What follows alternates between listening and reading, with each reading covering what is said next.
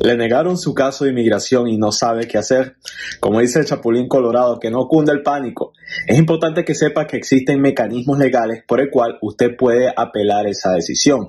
Si usted recibió una negación de parte del Servicio de Inmigración USCIS, entonces por lo general usted se le permitirá poder apelar su caso por medio del formulario I-290. Por medio de este formulario y un escrito legal, usted puede apelar su caso y su decisión va a ser reconsiderada.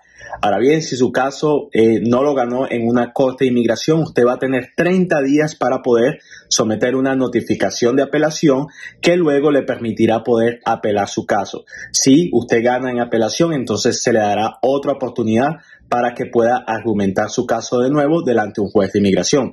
Si tiene más preguntas sobre apelaciones o casos de inmigración, se puede comunicar con nosotros. Muchas gracias.